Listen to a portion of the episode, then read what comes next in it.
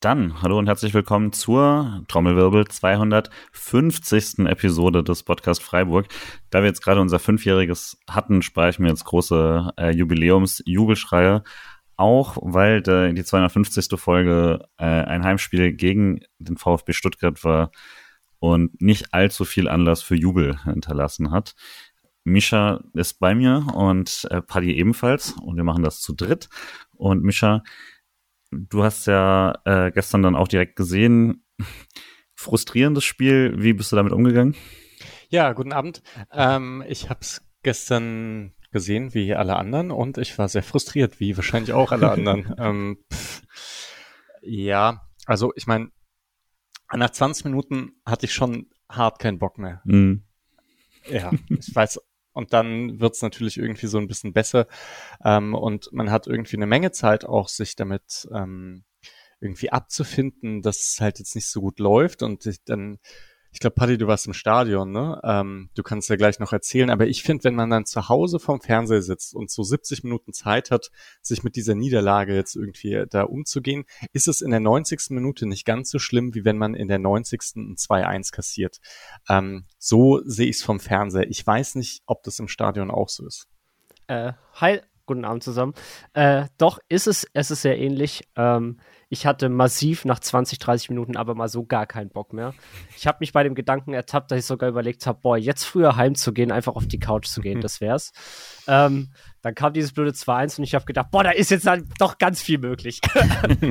ähm, ja, im Endeffekt hatte ich mich dann relativ schnell damit abgefunden, dass es so wird, wie es wird, aber ich hatte keine gute Laune im Stadion. Ähm, ich wurde auch das ein oder andere Mal angesprochen, äh, ob man irgendwas für mich tun könne, um meine Laune zu heben. ähm, dem war dann nicht der Fall und ich hatte doch, ich war sehr kriescremig, äh, muss ich sagen. Ähm, ja, ab, wobei es halt wirklich eher an, der, an den ersten 20, 30 Minuten lag und nicht am Spiel im Ganzen, weil zum Schluss, muss ich sagen, hat man sich dann noch den Umständen entsprechend okay verkauft. Ähm, aber es war halt relativ schnell dann trotzdem irgendwie gegessen. Und das ist dann eigentlich doch ein bisschen das, was mich am meisten frustriert hat.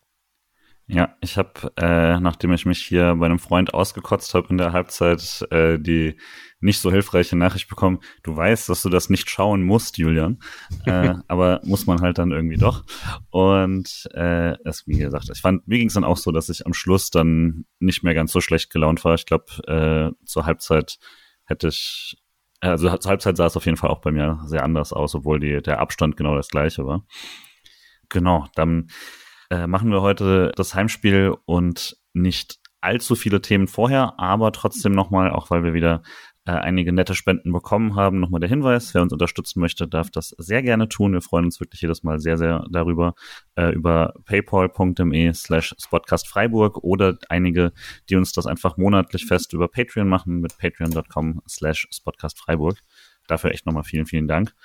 Und genau, weil wir es letzte Woche davon hatten, dass es wie, wie der Verein dann quasi äh, damit umgeht und der, äh, die Aussagen von Christian Streich zu den, zu den aktuellen Demonstrationen und ähm, dem Umgang der Bundesliga damit und so, äh, war jetzt nochmal Thema, weil vor dem Spiel eine größere Demonstration in Freiburg war und die Supporters Crew, wenn ich das richtig gesehen hatte, als erste quasi diesen Aufruf auch äh, herumgeschickt, sich da doch zu beteiligen und das äh, vor dem äh, Spiel hinzubekommen. Und der SC Freiburg hat dann auch nachgezogen und das ebenfalls beworben. Paddy, du warst ja, glaube ich, da.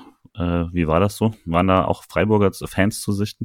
Äh, nicht nur Freiburger Fans, sondern ich habe auch einige Stuttgart-Schals und ah, ja. äh, Trikots erspielen können, was ich ganz cool fand. Ähm, also es waren, die Polizei spricht von mindestens 30.000 Leuten, äh, die Veranstalter noch von ein bisschen mehr. Laut BZ war es die größte Demonstration der Nachkriegsgeschichte in Freiburg, hm. was äh, einfach schön ist, erstmal ganz grundsätzlich, dass sich da so viele Leute versammelt haben, ähm, um dagegen auf die Straße zu gehen, auch ganz unterschiedlichen Couleurs, sag ich mal, auch politischen äh, Ansichten. Ähm, man hatte dort wirklich alles vertreten.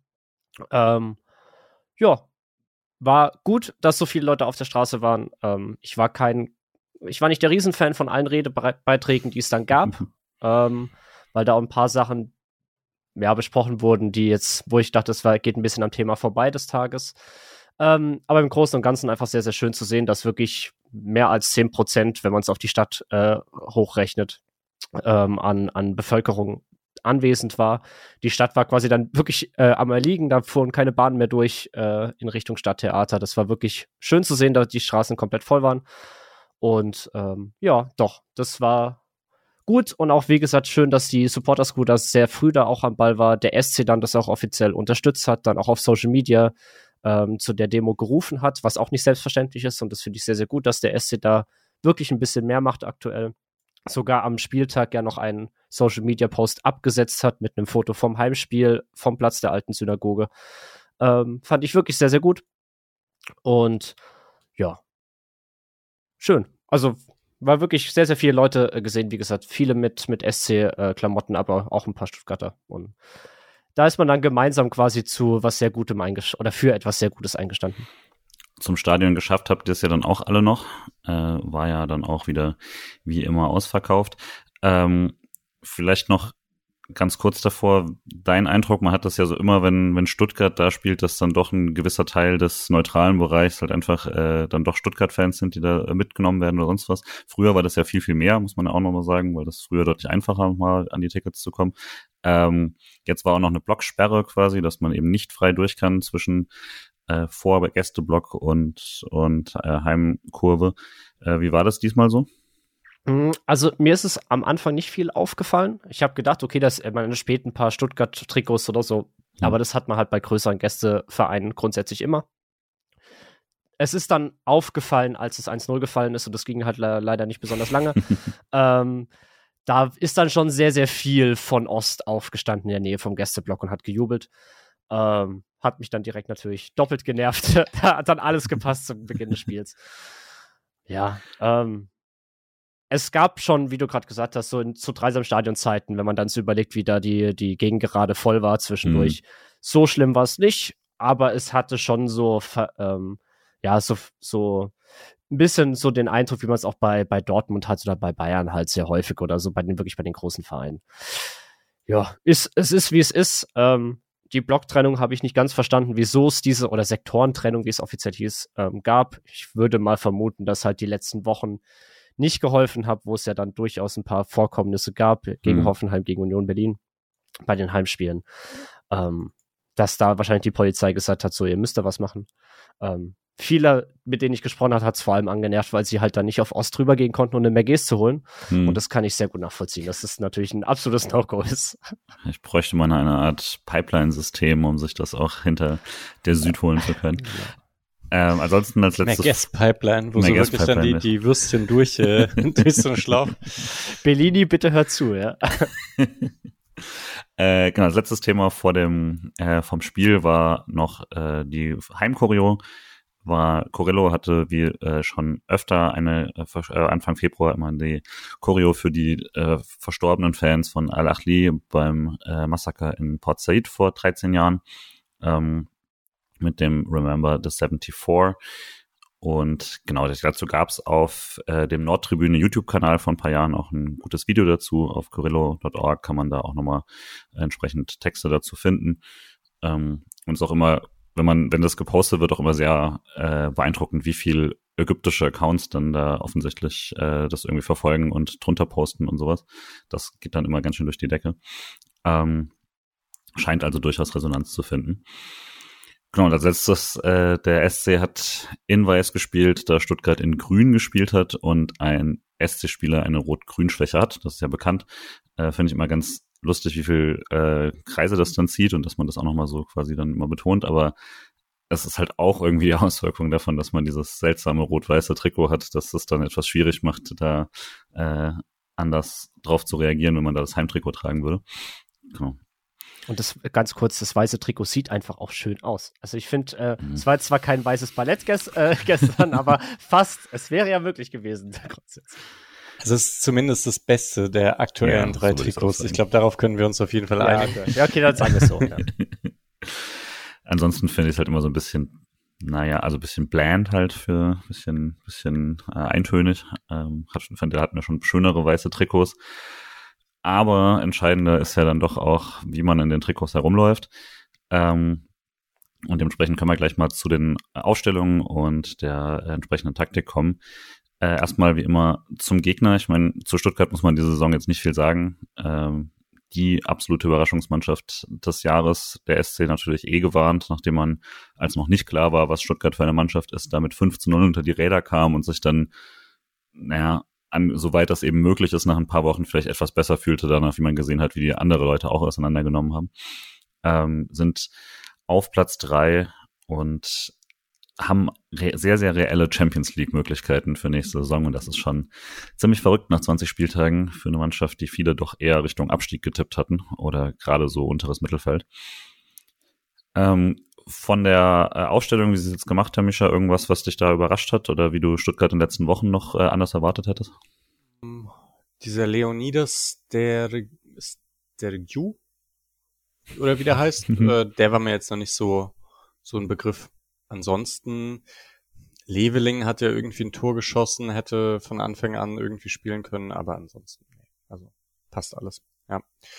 Genau, du hast ja auch gesagt, ich, also vielleicht haben ja manche dann doch nicht ganz so viel Stuttgart gesehen. Ich glaube, was die halt ausmacht, ist, dass sie einen enorm, also Ballbesitzorientierten Fußball spielen, dass da sehr, sehr viel durchs Zentrum geht mit ähm, diesem Unsympath Karasor und Stille. Also und Unsympath und der hat ja auch diese, ähm, also war ja im Knast wegen Vergewaltigung auf Mallorca, wenn ich das richtig im Kopf habe, und ist dann rausgekommen auf Kaution. Und ich weiß nämlich noch gar nicht, ob das abgeschlossen ist. Da könnt, könnt ihr, ähm, also wenn das jemand weiß, kannst du ja drunter posten. Ähm, hm. Ich habe es jetzt nicht nochmal nachrecherchiert. Genau, aber mh, hm, spielt leider gut Fußball. Und also Stuttgart ist enorm passsicher und ist aber vor allem auch so gut darin, Pässe anzunehmen zum Beispiel. Ich glaube, da kommen wir auch noch mal bei ein, zwei ähm, Szenen dazu. Ball an und Mitnahme ist ziemlich perfekt und sie drehen sich halt auch immer so auf, dass sie dann praktisch den Körper zwischen Ball und Gegenspieler haben, ohne dann an Dynamik zu verlieren. Das ist schon, das machen sie auf einem enorm hohen Niveau einfach. Und das, glaube ich, ist dann auch nichts, was man so leicht ähm, entschlüsseln kann als Gegner. Sondern ja, das ist halt enorm gut. Wir hatten, noch was zu Stuttgart? Ah, ja, wir hatten letzte Woche, ihr habt ja auch nochmal äh, so diskutiert, wie man spielen äh, würde. Und alles, was Patrick quasi ja nochmal gesagt hatte, äh, Paddy war, äh, er erwartet, dass dass man halt auch sagt, hey, wir stellen erstmal gegen euch und wir laufen euch halt auf jeden Fall nicht an. Und wenn Alexander Nübel da 20 Sekunden den Ball halten möchte, dann soll er das halt machen. Und ich glaube, da muss man sich allgemein als Freiburg-Fan ein bisschen drauf einstellen, dass man ein bisschen Geduld braucht nächste Woche. Weil wenn man jetzt sagt, man hat den Matchplan, dass man probiert, Ball zu jagen, Balleroberung zu schaffen und dann umzuschalten, dann wirst du gegen die ähnlich ins Messer laufen wie im August. Und da habe ich keinen Bock drauf. Daher vielleicht auch nochmal so gefragt, bevor wir jetzt zur Antwort äh, vom SC kommen, wie besorgt warst du vorher oder dachtest du mal, ja gut, jetzt man weiß zumindest, was man dagegen macht? Ähm, ich war eigentlich gar nicht so besorgt, weil ich genau gedacht hätte, okay, man weiß, wie das Hinspiel verlaufen ist, man weiß, wie äh, Stuttgart letzte Woche Leipzig vermöbelt hat mit genau ihrem Gameplan. Und man weiß, wie man halt schon gegen sehr gute Mannschaften, wie beispielsweise ein Leverkusen in der Hinrunde, ähm, agieren kann, um ein solches Spiel zu zerstören, um es mal böse mhm. zu sagen. Und das war das, was Bochum gemacht hat gegen Stuttgart. Das war das, was sogar Bayern gegen Stuttgart zu einem Großteil gemacht hat. Und da habe ich schon gedacht, okay, man hat Möglichkeiten, Stuttgart nicht zu ihrem Spiel kommen zu lassen. Rein theoretisch. Ob das praktisch dann umsetzbar sind, prakt praktisch sind die einfach sehr, sehr gut und es wird trotzdem schwer. Aber eigentlich habe ich gedacht, ja, okay, man hat viel gesehen, um sich zumindest Möglichkeiten überlegen zu gehen, dagegen vorzugehen. Und deswegen hat es mich überrascht, dass dem halt nicht so war. Und dass man halt doch sehr versucht hat, dieses, den mitspielerischen, wir gehen früh drauf und versuchen da äh, offensiv an die Sache ranzugehen, dass man so ans Spiel eingegangen ist. Von der reinen Aufstellung, um zum SC zu springen, hat man da jetzt aber noch nicht unbedingt, fand ich, gesehen, dass man das jetzt sehr offensiv angehen möchte. Also es war wieder eine klassische Viererkettenaufstellung mit Gulde, der zurück war, ähm, neben Ginter und dann Kübler, der diesmal die Rechtsverteidigerposition machen durfte. Makengo wie gewohnt jetzt als Linksverteidiger, aber mit äh, Christian Günther bereits wieder auf der Bank, was natürlich auch schon mal ein sehr cooler Moment war, können wir gleich nochmal zu sprechen, aber den machen wir dann am besten, wenn er tatsächlich ins Spiel kommt. Ähm, und eben dann vorne die also die klassische äh, Doppel-Sechs, Höfler durfte wieder zurück, äh, Schallei war zurück und hat direkt rechts dann Start gespielt und Röhl vorne auf die Zehn geschoben und äh, oder zweite Stürmerposition, wie auch immer, dass man im SC dann immer sich hin und her schiebt und Grifo dann links mit Höhler als Neun. So von der Aufstellung her, damit kannst du ja eigentlich erstmal alles machen, Mischa. Genau, ich dachte eigentlich auch, dass ähm, man da auch genau das machen kann, was man gegen Leverkusen gemacht hat, halt so ein 4-5-1 oder 4-1-4-1. Ähm, und dann die ganzen ein bisschen tiefer erwarten und vor allem das Mittelfeldzentrum dicht machen. Ich habe das auch genau das erwartet. War dann etwas äh, schockiert. ja, das war es nämlich nicht, wie sie es dargestellt hat. Ich glaube tatsächlich so sonst taktisch muss man gar nicht so viel, es ist schwer, das irgendwie jetzt im, im, im luftleeren Raum zu besprechen, weil am besten macht man es ja doch dann direkt so, wie das Spiel nämlich losgegangen ist. Ja? Darf ich aber ganz kurz, hat es euch überrascht, dass Kübler statt Zildilia startet? Also mich hat es ein bisschen überrascht. Ich hätte eigentlich, gerade nachdem die, ich sag mal, die starken Angriffe von Bremen letzte Woche über die Kübi-Abwehrseite kamen, über den ja zwei von drei Toren auch entstanden ist, hatte ich mir eigentlich gedacht, gerade vielleicht gegen Fürich und gegen von einem Sildilia, der eigentlich in Bremen defensiv zumindest ein sehr gutes Spiel gemacht hat, hat es mich schon ein bisschen überrascht, dass, dass er auf der Bank bleibt. Ich habe halt ans Hinspiel gedacht. Ähm, und da sah Sildilia jetzt nicht so perfekt aus gegen Fürich und da gab es auch diese Abstimmungsschwierigkeiten mit Schallei zusammen. Ähm, ja, ich, da, so habe ich es mir ein bisschen erklärt. Und genau, das Kübler als jemand, der vielleicht halt auch extra nochmal so einen Gegenspieler wie Fürich hat und sich in den ein bisschen reinbeißen soll, dass das vielleicht eher eine Stärke von Kübler ist und Sildilia eher jemand ist, der so, also gut Präsenz zeigen kann insgesamt, aber dann so in den einzelnen Zweikämpfen, wenn jemand ihn andribbelt, noch nicht so perfekt aussieht vielleicht. Ja, ich war trotzdem auch ein bisschen überrascht, klar, aber es ist ja oft einmal auch dann sowas, dass ähm, gerade, also Kübler hat dann vor diesen jetzt erzwungenen Einsätzen ja nicht so viel gespielt und so, dann ist es ja auch öfter mal so eine äh, streichende Entscheidung zu sagen, gut, aber hat jetzt halt gut trainiert und so und ich glaube, so hat das auch mal dann vorm Spiel begründet. Ähm, das war jetzt zumindest nicht für mich in, in, in der schockierenden äh, Bereich, aber es, klar, also im Nachhinein kannst du natürlich auch immer sagen, ja, was wäre oder so, aber ich, Küblers Spiel eben ein bisschen schwierig am Schluss zu beurteilen, weil er einfach an allem irgendwie beteiligt war, im Positiven wie im Negativen und dann äh, weiß ich jetzt auch gar nicht, wie Sedias Rolle da dann ausgesehen hätte zum Beispiel. Aber jetzt, wenn man ins Spiel springt, also man, man kann jetzt irgendwie sagen, ja, die ersten zwei Minuten waren voll okay oder so. Aber was auf jeden Fall sofort aufgefallen ist, ist, Freiburg geht nicht in irgendeine passive Rolle und lässt nicht äh, Stuttgart äh, in Ruhe aufbauen und sich und igelt sich tief ein, sondern läuft sehr hoch an mit auch nicht nur der vorderen äh, Dreierkette, sondern äh, schiebt auch alle mit nach. Also das waren dann, äh, da sind dann auch Leute eben, da sind Eggestein und Höfler sind situativ mit hoch. Teilweise hatten die Außenverteidiger mit reingeschoben und so auch schon in den ersten Minuten, dass man da mit mindestens fünf Leuten immer irgendwie im teils Angriffspressing das auch gespielt hat. Also genau das Gegenteil von dem, was man erwartet hätte, war es irgendwie vor dem, vor dem dann überraschenden frühen Tor, äh, Micha, wie hast du das wahrgenommen? War das direkt so ein offensives Ding oder ist es so ein bisschen, was man sich im Nachhinein jetzt erklärt, nur weil es so schief gegangen ist? Nee, ich glaube, Streich sagt es auch in der Pressekonferenz ähm, danach, dass man eben früh draufgehen wollte, dass sie mutig sein wollten und so. Das hört man ja dann häufiger mal. Ähm, Aber warum? Ja, ja, ich weiß es auch nicht. Ich, ich weiß es auch nicht. Also, ich meine, wir können das jetzt nicht ganz rausnehmen. Ich meine, natürlich sah es zwei Minuten lang irgendwie auch ganz gut aus. Und im Hinspiel übrigens sah es äh, ziemlich, also sah es noch länger ganz mhm. gut aus. Ähm, und klar spielt Stuttgart dann auch nicht jede Situation irgendwie aus und schießt ein Tor, sondern es kann ja sein, dass man so gut ins Spiel findet oder so. Aber es ist sau riskant. Und ich, ich habe es auch nicht ganz verstanden, warum man also weil Stuttgart ja jetzt auch, ich meine, die haben die beiden Spiele vorher dann irgendwie nicht gewonnen, also vor Leipzig. Mhm. Ähm, aber da waren sie ja auch gut und hatten genug Chancen. Ich, mh, hm, ja, das war jetzt echt ein bisschen überraschend und ich finde schon tollkühn.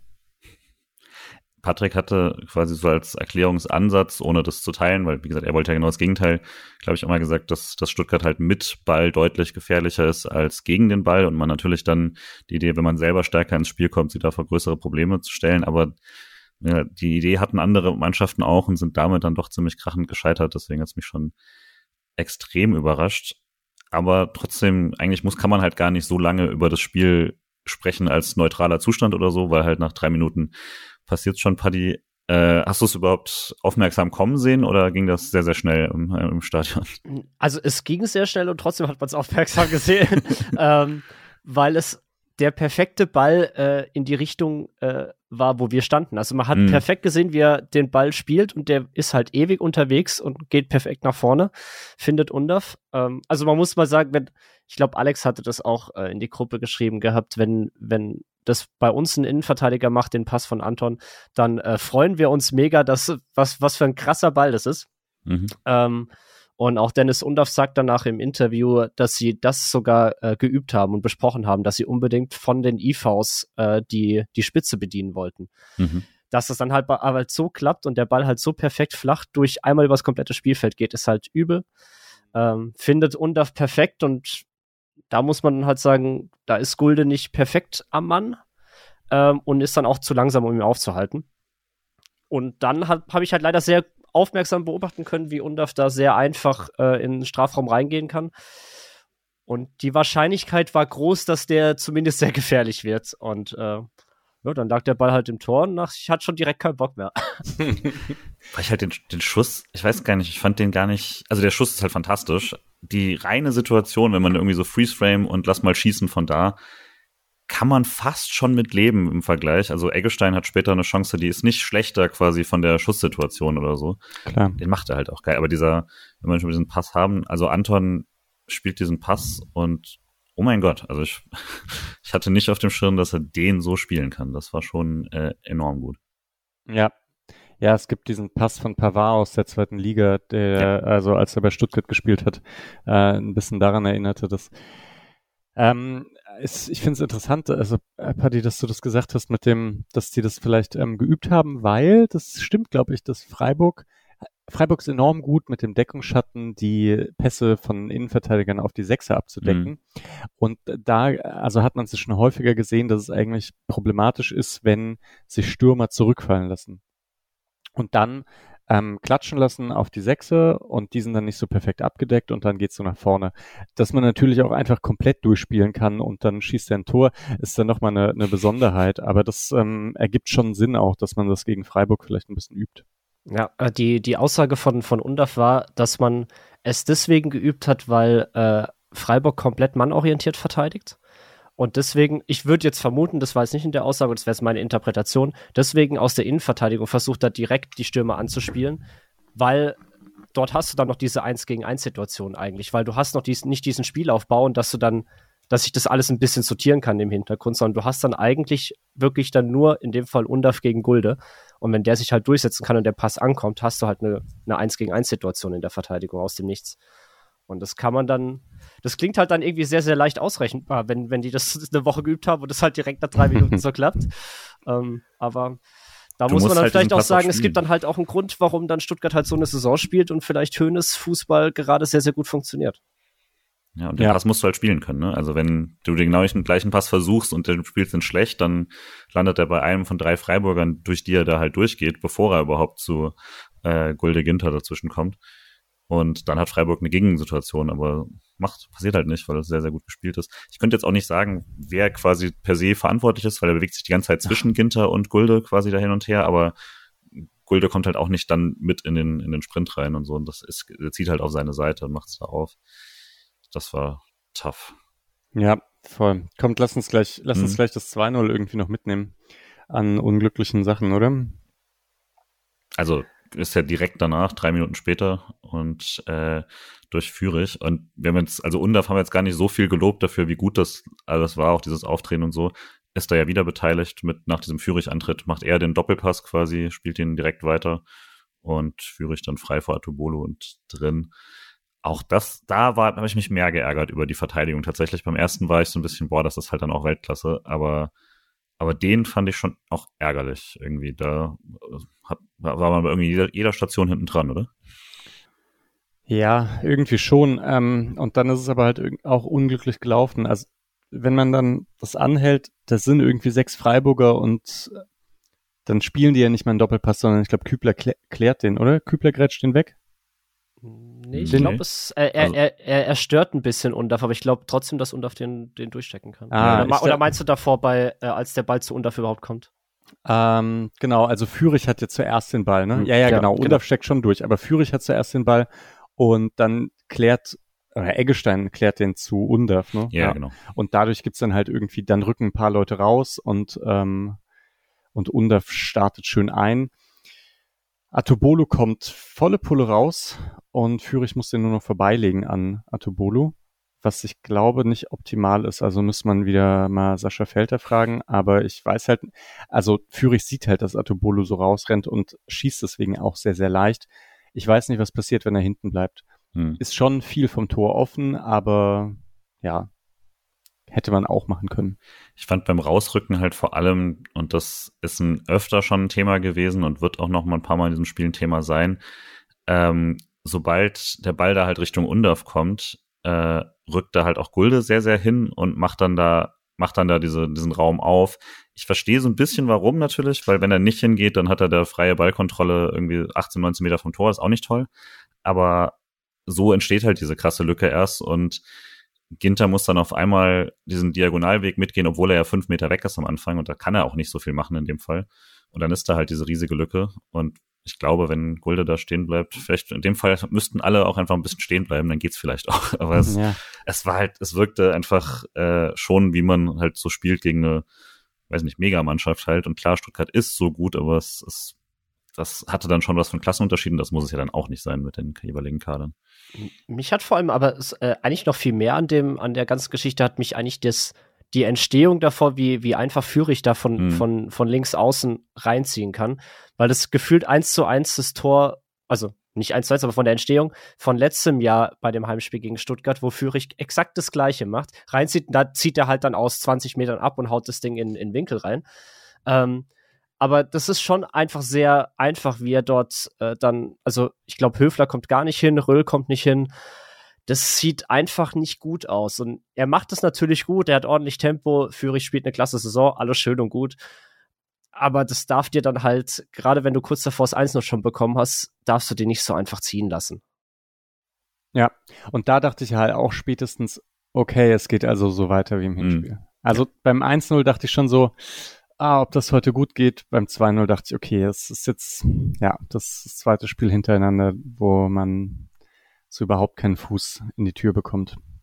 Es wird halt danach auch nicht besser. Das ist, das ja. so, glaube ich, was einen dann auch so ein bisschen ärgert. Noch bevor der erst, wo das Spiel, Spiel dann faktisch rum ist nach einer roten Karte, äh, hat direkt danach ist eine Szene, was so ein bisschen die andere Seite anspricht, die ähm, ihr beide jetzt vorhin meintet mit den langen Bällen und dem Raum davor, weil einfach da kommt ein langer Ball von Stuttgart, ähm, wo dann wo dann, ich glaube, Under wieder nur ablegen muss. Äh, das ist nicht mehr in den Highlights, dann konnte ich nicht mal nachschauen, aber legt einfach ab und vor der Abwehr ist halt dann eine gigantische Lücke, äh, wo dann, wo dann niemand in diesem Raum ist und äh, daraus entsteht dann der direkte Pass und Makengo kann nochmal retten. Aber das, das wirkte schon alles sehr auf, alles klar, hier sind die Schwachstellen und die nutzt man. Und das passiert Freiburg nicht so oft eigentlich. Das ist ja auch irgendwo bemerkenswert, aber normalerweise hat man, auch wenn man irgendwo klare Schwächen hat, äh, sind die Abläufe zumindest gut genug, als dass man das äh, nicht so leicht erlaubt. Selber mit dem Ball gab es total auch ein paar Situationen, wo man außen mal durchkommt, dann den Ball aber nicht richtig reinbringt. Man hatte ganz gute Pressing-Situationen. Das war zu sehen, was da irgendwie funktionieren soll, fand ich. Aber man war halt vollkommen offen, als ob man doch irgendwie noch nie gesehen hat, wie Stuttgart das so spielt. Und es ist, glaube ich, die erste Viertelstunde dann äh, noch vor der roten Karte ähm, genau, kommt nochmal äh, diese flache Eckball-Variante, oh, äh, wo boah. auch wirklich nur Kübler erst, glaube ich, realisiert, was passiert und der stolpert aber auch noch und dann so ein freier Schuss aus elf Metern. Also da bin ich wirklich sauer geworden. Ey, da bin ich auf, da bin ich wirklich richtig laut geworden im Stadion. Ich war, ich war dann der Rest der Halbzeit war ich wirklich sehr leise. Also ich habe auch, ich war wirklich, ich war wirklich absolut, absolut konsterniert. Und bei dieser Eckball-Variante, da war ich wirklich kurz davor, also ich hatte nichts in der Hand, aber ich hätte am liebsten, äh, so gedanklich habe ich was geworfen aus Frust. ähm, nee, das hat wirklich gepasst. Diese Eckball-Variante hat echt gepasst. Da ist Kübi dann gar nicht hinterhergekommen und kann man ein bisschen froh sein, dass Milo, glaube ich, ein bisschen wegrutscht, weil, äh, oh, nee, also das ist viel zu einfach, wie der Ball dort einfach in den, in den 16er in Richtung 11er Punkt oder leicht hinter den 11er Punkt geschossen wird und da ist halt keiner, der da stören kann. Ja, flach vom Tor weg. Ja, also weiß auch nicht. Ich weiß nicht mal, ob man das Variante nennen kann, weil eigentlich ist es die, die simpelste. ja. Das ist das, das nächst simple nach einfach hoch in die Mitte schlagen. Hm. Ähm, aber der Laufweg ist auch gut dazu und quasi, aber es, mich hat halt geärgert, Kübler, der kommt zwar zu spät, aber er hat wenigstens als einziger geschaltet, was da passiert. Und weil er, also stolpert halt so ein bisschen oder so. Aber das kann ja auch andere mit, mitgehen, den, den, den Schritt oder die, die, ja, ja.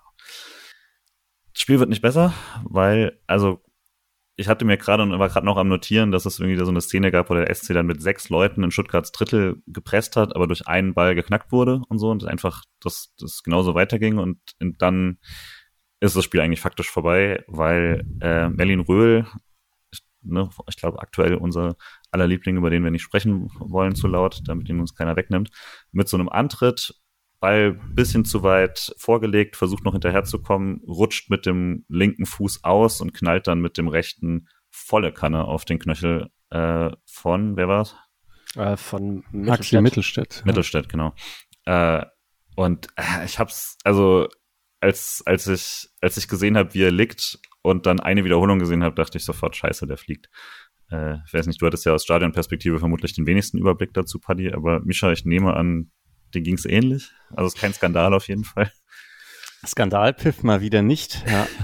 ähm, ich hatte, ich hatte wirklich ein bisschen diese Hoffnung, weil man irgendwie sieht, dass er will halt nicht, er will nicht mit dem Fuß rein diesen Zweikampf bestreiten, sondern der Ball springt ja hoch und er möchte halt mit dem Fuß, glaube ich, den Ball dann nach rechts spielen und mit dem Fuß dann auch nach rechts gehen und trifft dann genau dort diese Wade von Mittelstädt und bleibt dann, glaube ich, sozusagen an dieser Wade auch hängen und rutscht dann mitten rein. Ja. Und deswegen geht der Impact da auch voll drauf. Jetzt kann man irgendwie sagen, das ist dann halt, ähm, das, das ist dann fahrlässig oder so und nimmt es in Kauf. Es wäre jetzt vielleicht gar nicht sogar, gar nicht unbedingt mein Argument dafür, warum es Rot gibt, sondern Rot ist halt einfach diese Trefferbild. Also da, mhm. ähm, das wiegt so schwer, glaube ich, dass man halt auch diese gewisse Unabsichtlichkeit, die man vielleicht unterstellen könnte, dass das das nicht aufwiegen kann, leider. Ja, aber da würde ich echt noch mal am wenigsten einen Vorwurf machen bei allen mhm.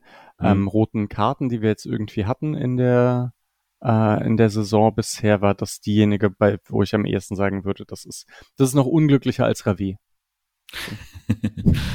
Ich glaube, er hat Mittelstädt hat auch so ein bisschen Glück, äh, dadurch, dass das, der Fuß steht ja nicht, ne, sondern ja. er trifft ihn da in der Bewegung, zieht ihn dann mit und das ist bestimmt sauschmerzhaft, ne, das ist, ist eine offene Sohle auf dem Knöchel, aber der Fuß rutscht so mit, dass dann auch nichts kaputt geht, so dass das war auch schon mal, glaube ich, nochmal ganz gut. Ähm, ja, einfach saublöd. Ich lache natürlich trotzdem an diese Frankfurt-Szene, äh, wo Ebimbe, äh, ich glaube, Sedia ziemlich ähnlich auf den Fuß steigt und dann hieß es halt, ja, aber ist ja quasi Kampf um den Ball und äh, Sedia setzt den Fuß drunter und so.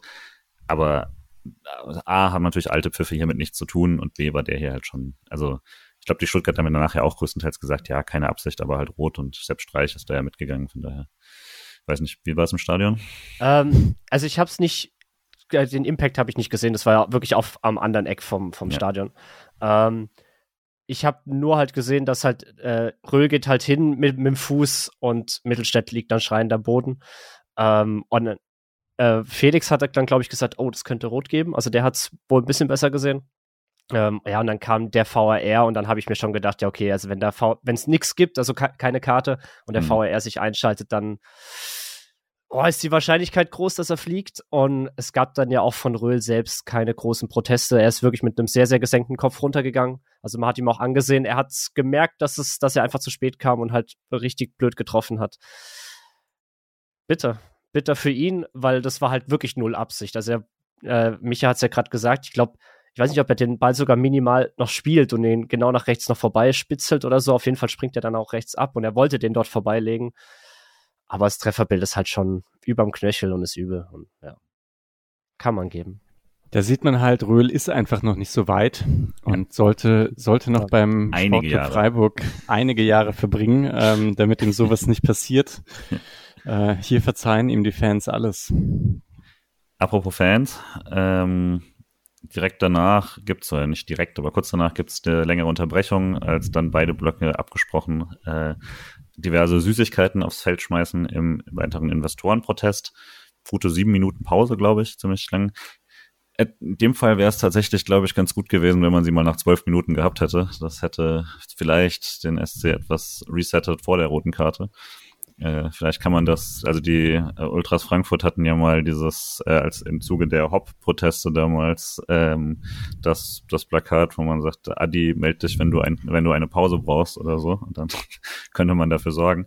Äh, vielleicht müsste man das taktisch nutzen.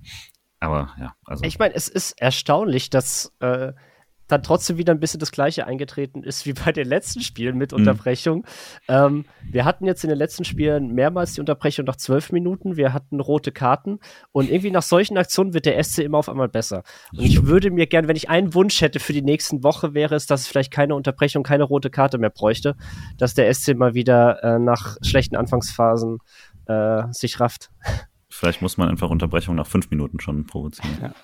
Wobei nach, oder nach zwei Minuten. Nach zwei Minuten hätte nicht mal gereicht. Ne? Es ist nicht das erste Mal, ne, dass Freiburg mit der ersten Szene, mit dem ersten Torschuss mh, in Rückstand gerät. Das nee. ist schon krass einfach. Die Saison ist aber, glaube ich, dann auch nicht immer Zufall, wenn das passiert. Ähm, ja, obwohl, ich meine, wir haben es schon besprochen, dieses, dieses 1 zu 0 von Unders äh, läuft halt auch alles irgendwie perfekt. Oder, oder so dieses Tor von Paciencia ähm, mhm. bei Bochum oder sowas, da, da, kann man jetzt keinen Vorwurf machen oder so. Ähm, schon auch Pech dabei. Aber mit dieser roten Karte, eben danach wurde es ja besser. Und irgendwie hat sie, finde ich, gar nicht so viel damit zu tun, also mit dem Ergebnis, sondern das hat man sich einfach in diesen ersten 20 Minuten verbockt. Und ich habe auch das Gefühl, wenn es 11 gegen 11 weitergegangen wäre, ähm, wäre es eher schlimmer gewesen als besser. Kann mir aber vorstellen, dass Streich diesmal schon nach 30 Minuten irgendwie komplett reagiert hätte. Ähm, die Flexibilität hatte man ja auch mit einigen. Vielleicht hätte man wirklich eine komplette Umstellung gemacht oder so. Das gab es dann nicht mehr. Ich würde jetzt über die Chancen, die es jetzt gibt, drüber springen, aber das sind eine Menge und die sind einseitig äh, bis bis äh, bis zur nominell dann 45. Minute. Also Chance hat nochmal Stuttgart durch eine Direktablage auf Rio dann äh, Rio, ich weiß nicht genau im Strafraum, äh, wo der Schuss dann drüber geht, eine Riesenchance, wo ähm, Kübler und Eggestein von Fürich und Mittelstädt komplett überspielt werden, aber dann diese scharfe Hereingabe ähm, irgendwie dann Makengo noch sich äh, nochmal dazwischen kommt, obwohl das Tor dann schon leer ist und so. Ähm, dann nochmal ein Nachschuss und er ist daneben. Äh, eine Szene, die mich wahnsinnig gefrustet hat, war, als Mittelstädt sich den, äh, sich zehn Minuten den, den, ähm, den Schuh gebunden hat, was tatsächlich verständlich ist danach, weil der äh, Schuh offensichtlich auch kaputt gegangen ist, beim, vielleicht auch beim Tritt äh, in der Szene.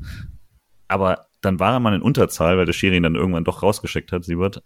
Und selbst in Unterzahl haben die sich durchs Freiburger Zentrum kombiniert und so einen 20-Meter-Schuss, den Achu dann zur Ecke fausten muss. Es hat nicht mal was genutzt, dass es dann mal 10 gegen 10 war. Also in Unterzahl war es nicht, ne? Es war dann, war es mal Gleichstand. Und trotzdem, also das, das spricht vielleicht auch dafür, dass das 11 gegen 11 auch nichts gebracht hätte. Ähm, ja, und also das vor, vor quasi der sehr, sehr langen Nachspielzeit wurde es erstmal nicht besser für den SC.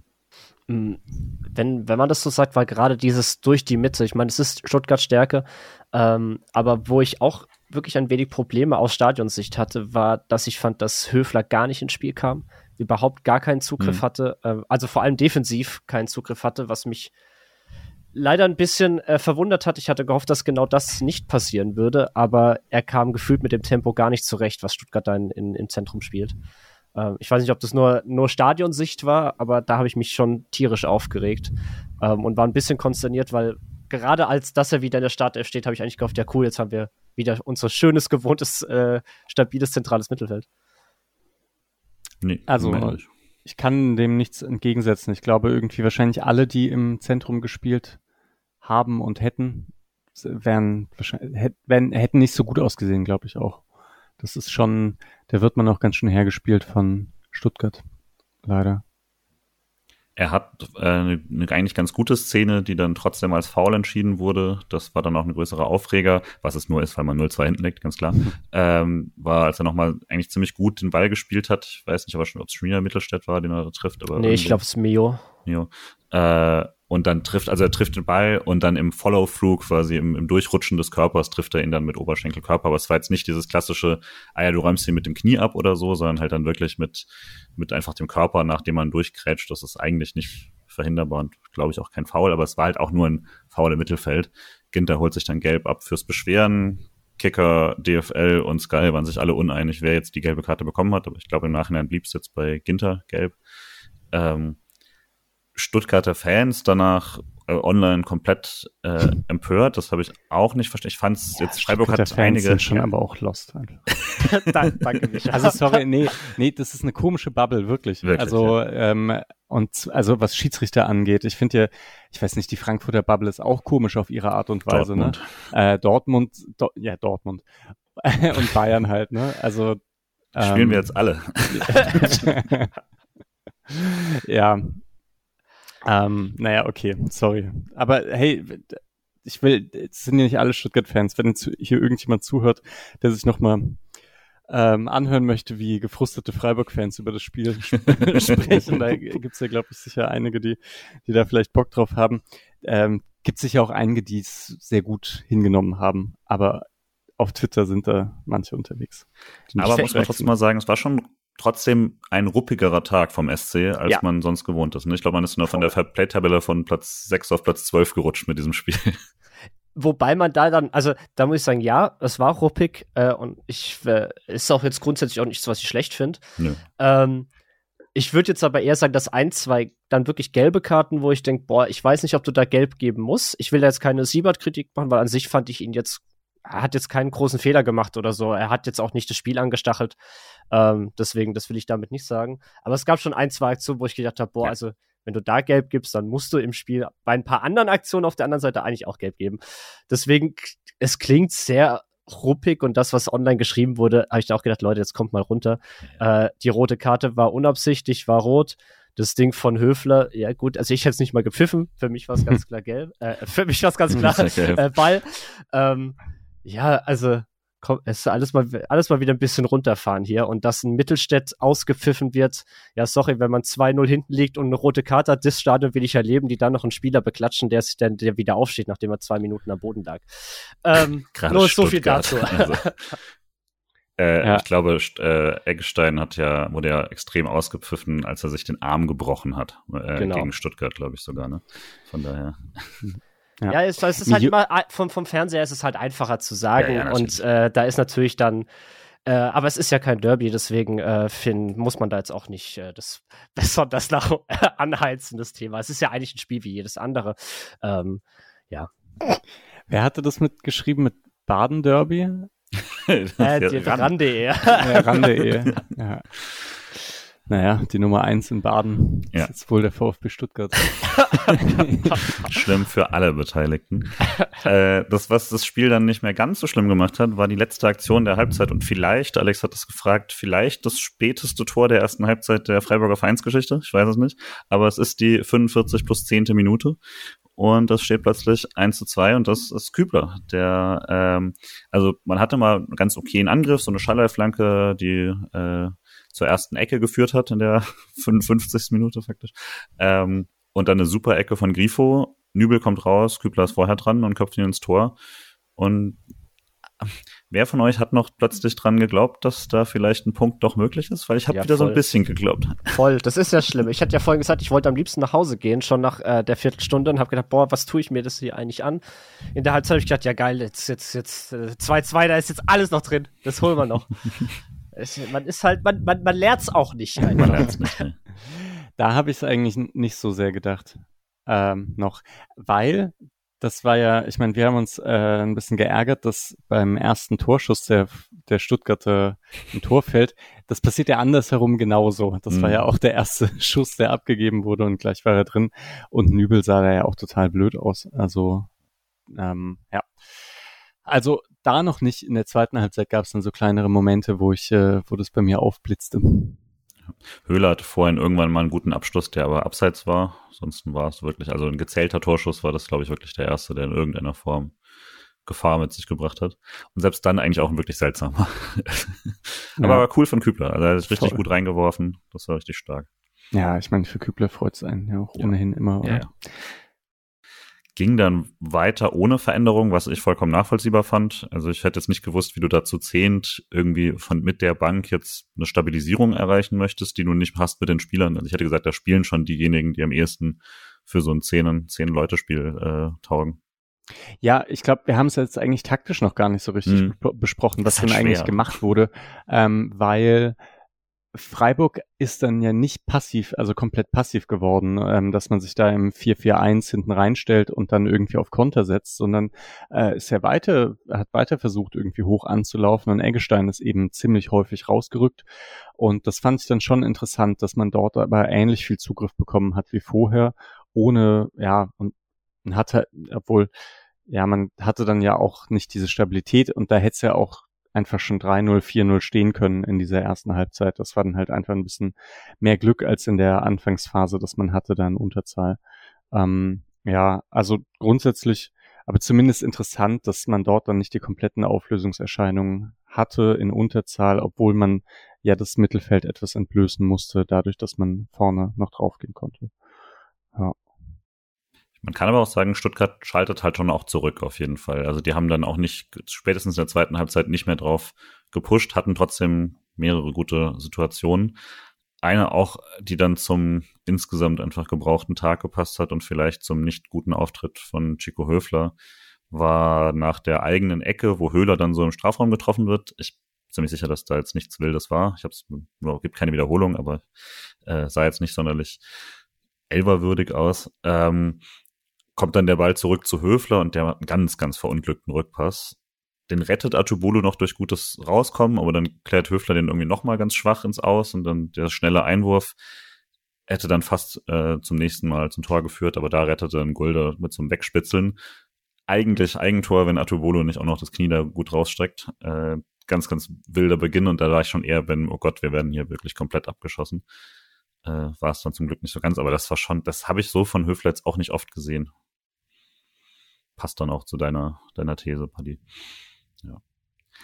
Äh, aber der SC hat dann Chancen. Also wie du sagst, es gibt ähm, diesen wunderbaren Chipball von Scholler auf Eggestein, der dann mit Direktabnahme im Strafraum versucht, der ins Außennetz geht, was vermutlich die beste Szene im ganzen Spiel war.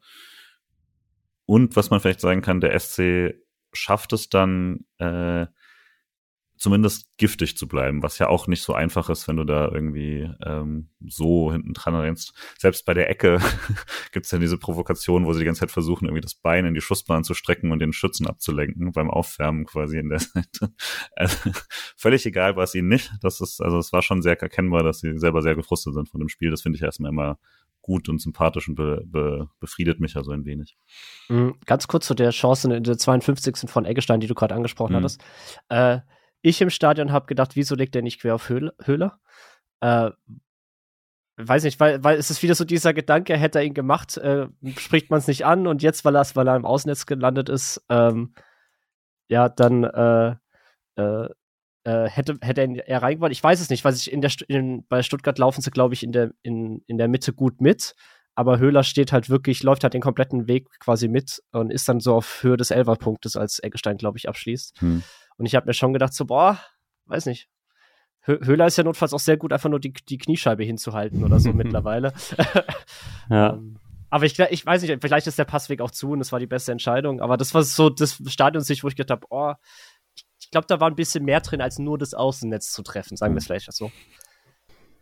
Ja, Ich, ich, sehe halt keinen realistischen Weg, wie er ihn da in die Mitte bringt. Und wenn er, wenn er den macht, dann schreit doch, schreit ihr doch alle im Stadion. Äh, Natürlich. Das, schießt das, doch. Das ist ja, das ist ja genau das, wo, wo ich gedacht habe, äh, die Frage stellt man sich nur, weil er eben ans Außennetz ja, geht ja. und halt dann eigentlich nicht komplett gefährlich wird, leider. Ich finde es okay, endlich da mal eine gute Chance zu haben. Äh, und er hat ja solche Dinge schon reingehauen. Ja. Voll. Es ist, also, ja, und da stehen die, stehen schon einige bei Höhle. Ist schwierig. Äh, insgesamt halt gut, dass sie noch so eine Chance rausgespielt haben. Ne? Tiefenlauf aus dem Zentrum heraus. Ähm, ja, schöner Chip Und das war dann übrigens, du hattest, äh, äh Micha, hat, du hattest ja, glaube ich, gesagt, ja, du war, hast du nicht direkt dran geglaubt. Genau, da habe ich da, Das war auch im Stadion, wo ich gedacht habe, ey, krass, was ist hier los? Ist hier wirklich noch was möglich, irgendwie Stuttgart, also ich will jetzt nicht sagen, sie schwimmen, aber ey, man ist einer weniger und man hat jetzt fast 2-2 geschossen. Krass. Äh, da, da geht was. Äh, nur um dann, glaube ich, ein, zwei Minuten später äh, eine Chance zu haben von Stuttgart, wo ich gedacht habe, okay, ich nehme wieder alles zurück. da Undorf kommt nochmal ganz frei vors Tor. Auch wieder so ein Ding, wo Gulde so rausrückt und damit den Pass äh, öffnet, aber Schuss ist dann drüber, genau. Und dann gibt's wieder Unterbrechung. Äh, wieder diesmal Flummis aus dem Gästeblock. Und ich hatte den Eindruck, dass das Höhnes so ein bisschen das auch gesehen hat und dann haben sie es nämlich anders gemacht. Da haben sie wirklich wieder, dann sind sie ganz hoch angelaufen, Stuttgart, und haben dann wirklich ganz aktiv versucht, Freiburg da das, das Leben äh, auszuhauchen sozusagen und gar nicht mehr ins Spiel zurückkommen zu lassen. Das, da wüsste ich auch nicht, was der SC hätte anders machen sollen. Das war dann wirklich eine Unterzahl, das Spiel. Ich fand, Grifo hat da sehr, sehr viel versucht, auch Fehler, alles dabei, aber äh, hat da irgendwie, es war überall zu finden und so, aber boah, also das, das haben sie dann auch ganz gut gemacht für den SC eigentlich für mich ein Erfolg, dass erstmal nichts passiert äh, bis zur bis zum äh, 72. Minute bis zum Wechsel, weil gibt eigentlich keine relevante Chance in der Zeit für irgendwen. Ja, aber da hat man schon gemerkt, dass sie wahnsinnig stark pressen jetzt und halt wirklich versuchen, die Überzahl auch im, im ohne, ohne Ball quasi wirklich ausspielen zu können. Und ja, da ab, ab diesem beinahe 3-1 von Undaf und der Unterbrechung, da kam dann nach vorne auch nicht mehr so viel vom SC. Da, da kam da war es dann auch ein bisschen, wo ich gedacht habe, okay, hu, hier kommt jetzt nicht mehr so viel wahrscheinlich. Wer kam, ist Christian Günther. Wie war das? Äh, pure Gänsehaut. Also wirklich, äh, das ganze Stadion hat sich erhoben. Ähm, es wurde richtig laut. Ähm, ich hatte wirklich Gänsehaut. Ähm, und es war einfach sehr, sehr schön, äh, ihn wieder auf dem Platz zu sehen. Es war beim Aufwärmen schon sehr cool, ihn zu sehen. Und ja, als er dann eingewechselt wurde, das hat dann sehr für sehr, sehr viel entschädigt, was man in dem Spiel bis dahin äh, mitbekommen musste. Es hätte fast auch einen absolut perfekten Moment gegeben, weil sobald er reinkommt, gibt es diesen äh, Freistoß, den Schalloy mit einigem Maß an Theatralik, glaube ich, rausholt. ähm, und der wieder in so eine, ich glaube, Grifo wieder die, die Freistoßflanke und Ginter mit so einem Kopfball, der dann da direkt in die Arme geht. Aber das war eigentlich von der Position her fast eine bessere Chance als so der Kübler-Kopfball.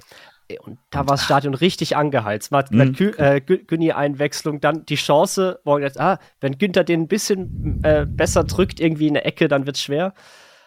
Nur um dann halt 10 Sekunden später, 20 Sekunden ja. später komplett die Laune gekillt zu bekommen. Ja, genau. 3-1 Stuttgart, Mittelstädt mit einem tollen Chip über Atubolu, vielleicht mm. ein bisschen früh unten, ähm, mm. aber ist auch immer schwer zu sagen.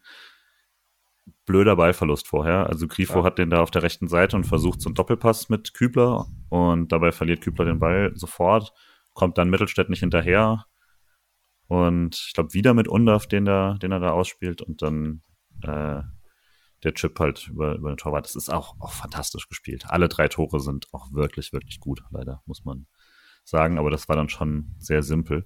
Äh, Paddy, du warst auch mehr bei, du warst auch auf Grifo oder sauer in der Situation? Äh, ja, im, im Stadion habe ich gedacht, das wäre Grifo gewesen, der da so gefühlt nichts beiträgt. In der Situation ist mal ganz böse zu sein. Äh, jetzt in der Zusammenfassung sah es aber eher nach einem Fehler von Kübler aus, weil er einfach den, den Ball, ich glaube sogar ist es nicht mal Grifo, es ist Scholloy, der, mit dem er den, die Aktion aufrecht spielt. Ähm, wo, wo ich einfach denke, ja, den, den Pass auf vier, fünf Meter, äh, den darfst du halt auch anbringen. Und da hat, da hat man aber genau diese Situation gehabt. Stuttgart geht wahnsinnig früh drauf. Man hatte immer einen, einen Stuttgarter Spieler auf einen SC-Spieler. Es war ein ganz starkes Pressing dort äh, auf rechts außen. Und die haben dann den Fehler erzwungen. Trotzdem dann, das ist wieder so, ich muss jetzt mal kurz ein bisschen die Stränge zu der Frauenmannschaft schlagen. Das war, war so ein bisschen, was man gedacht hat, mhm. man, man will sich da rausspielen.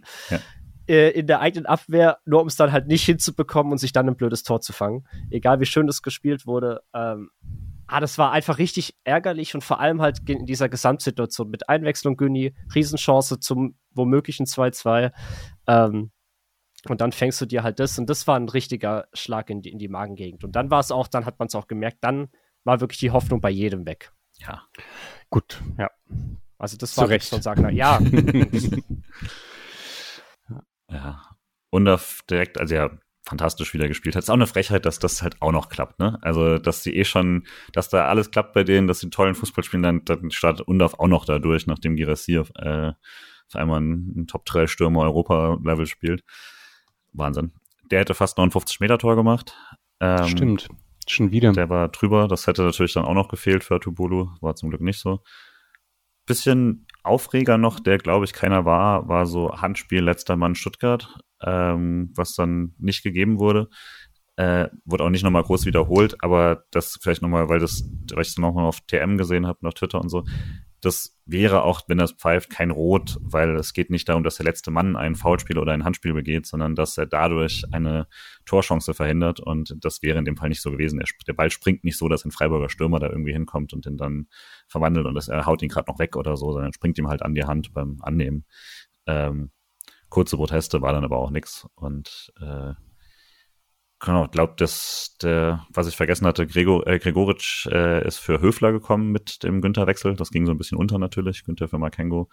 Ähm, und auch früh, dass Höfler mal so früh raus muss, ist äh, auch eher ungewöhnlich.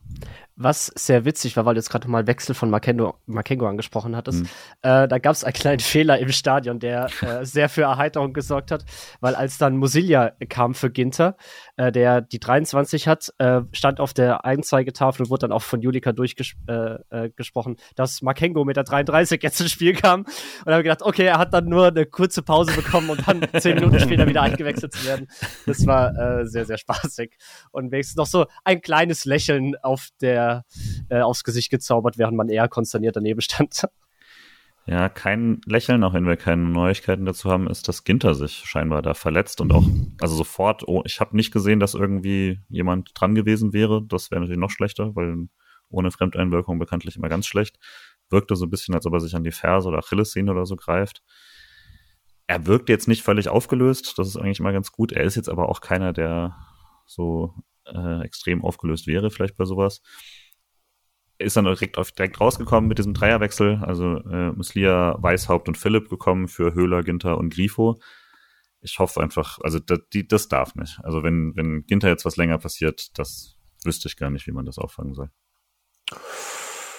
Attila Soloi. Ja, also ja, mal gucken. Kann ja sein, dass es dann eher schon gegen Dortmund der Fall sein wird. Ich fand geil, was Streich dann jetzt macht. Äh, ich hatte, also es haben einige dann auch irgendwie kritisiert. Ich fand die Wechsel super. Ich fand den Zeitpunkt logisch bei Günther vorher. 72. Minute ist ja eigentlich die 65. war ja eine Unterbrechung. Und äh, dann eben zehn Minuten später der Dreierwechsel. Und ab jetzt hat man eine, hinten eine Dreierkette gespielt, ne, mit Kübler, Gulde, Günther. Mhm. Das eine super geile Dreierkette ist. Und dann halt äh, Weißhaupt und äh, Schallei dann quasi die, die jeweiligen Außen. Das, ich fand das fun. Also ich das, fand das, das eine coole Sache. Das hatte ein bisschen was, wenn, wenn ich verzweifelt bin beim Fußballmanager kurz vor Schluss und noch versuche, irgendwie noch einen Punkt in dem Spiel zu bekommen und dann einfach alles nach vorne äh, ja. hau, was irgendwie auf der Bank sitzt. Es war dann es auch, man, man hat es dann zwischendurch gesehen, das war so ein schönes 3-3-3 irgendwie. Das, mhm. das sah irgendwie so, so schön blockmäßig zwischendurch mal aus. Das war ganz, ganz spaßig. ja. Ja, ich fand's auch ganz gut, aber war auch froh, dass, dass man da halt nicht die Quittung kassiert hat für ja. zu offensiv spielen, weil ich halt ein 5-1 nicht so gut ertragen hätte. Nee, das stimmt, aber die Tordifferenz ist beim SC halt wirklich egal. Man ja. eh die schlechteste und wenn man irgendwie die 0,1% Chance auf den Punkt hat, dann muss man die auch wahrnehmen, finde ich. Leveling hat nochmal einen guten Schuss da aus kurzer Eck, den Atobolo hält, äh, ganz gut hält. Ähm, nochmal so ein Kopfball aus fünf Metern von Stuttgart, der drüber ist, da hätte es eigentlich schon fallen müssen. Ähm, und ansonsten nochmal ein paar Nicklichkeiten. Kübler nochmal ein taktisches Foul, nachdem Scholler sehr theatralisch seinen Freistoß nicht bekommen hat. Und äh, äh, dann aber tatsächlich Nachspielzeit war dann echt nochmal, also ich fand es am Fernsehen super fun. Also ich hatte dann dafür, dass ich es abgehakt hatte, hatte ich dann echt nochmal Spaß. Äh, Gregoritsch fast mit dem Anschluss, äh, nach einem schönen Angriff über rechts, Scholler wieder gute Flanke und Gregoritsch mit dem Kopfballduell gewonnen, auch sehr, sehr gut durchgesetzt. Torwart geschlagen, alles richtig gemacht und der Ball wird halt von der Linie geklärt. Aber das fand ich, also das war gut, das war unterhaltsam. Mein Super. direkter Blick ging auf den Schiedsrichter, ob, ob nicht irgendwie mhm. er auf seine Uhr schaut oder so. Freiburger ja auch sofort ja. gefordert. Aber. Ja. Und kurze Zeit danach ist sogar die nächste äh, eigentlich sehr, sehr gute Chance, die dann kam. Ähm, also man hat irgendwie in der Nachspielzeit noch mal so eigentlich so ein bisschen so, so, so die, die letzte Luft bekommen. Ähm, ja. Und dann Auch über den Traktor von links. Genau, Günni-Antritt, so ein ganz klassischer. Ja.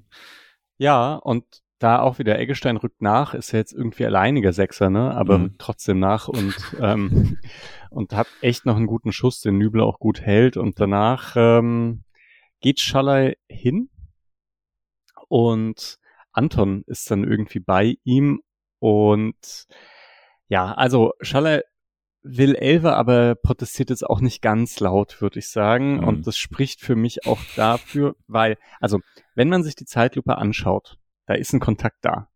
Ähm, und er fällt auch passend zu dem Kontakt irgendwie. Aber ich glaube trotzdem, es hat, es reicht eigentlich nicht. Ähm, und das denke ich auch, dass deswegen Schaller auch ruhig bleibt. Ruhiger Schaller ist ein sehr gutes Indiz, dass es keiner ist, ne? Ja, ja ich finde, er springt halt in ihn rein. Also für mich, äh, der, er, der hebt halt vorher, er hebt nicht ab zum Fallen, sondern er geht halt, er macht den Schritt nach links in den Verteidiger rein und dann finde ich nicht, dass du den geben darfst, schon gar nicht nach VR.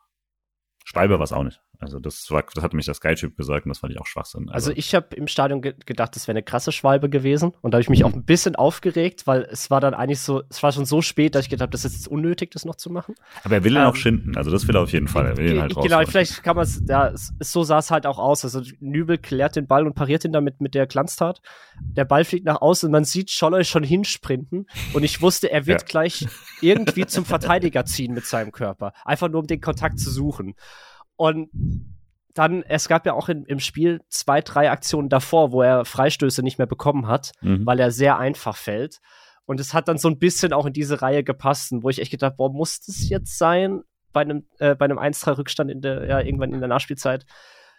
Ich habe mich da eher aufgeregt. Ich die Szene habe ich nicht nochmal gesehen, wenn es einen Kontakt gab, dann hat er es zumindest aktiv forciert, dass es den Kontakt gibt, ja. kann man so sagen. Höhler macht das ja auch, weil da würde ich einen Unterschied tatsächlich sehen. Höhler macht das, indem er vor den Gegenspieler kommt und dann getroffen wird. Und das mhm. ging jetzt, glaube ich, in der Situation schwer, aber wenn er tatsächlich einfach nur durchläuft, wird er vielleicht sogar getroffen, weil ganz klug macht es dann Anton da auch nicht. Aber stimmt. Das stimmt. Aber ich wäre als Anton jetzt auch nicht hingegangen und hätte ihn angeschrien, steh auf, steh auf. Das war jetzt auch unnötig, ja, ja. wenn es halt einen Kontakt gibt. Naja, äh, Philipp holt sich noch eine gelbe mit so einem Frustgrätsche. Äh, die fand ich auch ganz unterhaltsam, weil Stiller hat sich den, ist ihn sofort angegangen. Beide kriegen gelb. Ich glaube, das wäre keine gelb gewesen sonst für Philipp. Das war das klassische, ich beruhige das jetzt. Also ein einfaches Spiel war es jetzt nicht für einen Schiri. Deswegen fand ich schon okay, dass er das da durchgebracht hat. Am Schluss ein bisschen arg viel Karten für Freiburg, aber äh, glaube, das ist schon okay ich kann damit auch ganz gut leben, dass man in so einem Spiel dann halt mal seine, äh, zumindest einem dann auch so, so Signale setzt. Das finde ich okay. Das war jetzt keine Spieler, die äh, an den fünf Karten kratzen. Das ist schon. Die Tretertruppe aus dem Breisgau einfach. Tretertruppe. ja, ja. Dass, dass das natürlich jetzt wirklich von der Mannschaft kommt, die, glaube ich, keinen einstelligen Fairplay-Tabellenplatz hatte in diesem Jahrtausend. Das ist, äh, naja. Ähm, ja, und dann ist es zu Ende mit viel Nachspielzeit. Äh, ja, das war, ich fand es wirklich gut nochmal am Schluss. Und wie mir schon vorhin gesagt, ich habe mich halbwegs beruhigt gehabt, aber ich nehme an, allzu lange im Stadion war man dann auch nicht mehr, Partie. Nee, äh, noch kurz die Mannschaft verabschieden, dann bin ich auch äh, direkt raus zum bekannten Treffpunkt außerhalb des Stadions. Hab noch ein, zwei Leute Hallo gesagt und bin dann aber auch, weil es auch echt kalt wurde, als die Sonne dann weg war, ähm, ja, dann in Richtung Bahn aufgebrochen. Ich wollte dann jetzt, also mir war jetzt nicht unbedingt, äh, ich hatte jetzt nicht die Laune, noch großen Bier danach zu trinken und äh, nee, da war ich war schon ziemlich gefrustet einfach und vor allem halt über die erste halbe Stunde, die hat mich wirklich äh, runtergezogen dann die ganze Zeit, muss ich zugeben. Ja. Ähm, und ja, dann war ich dann irgendwann froh, einfach zu Hause zu sein.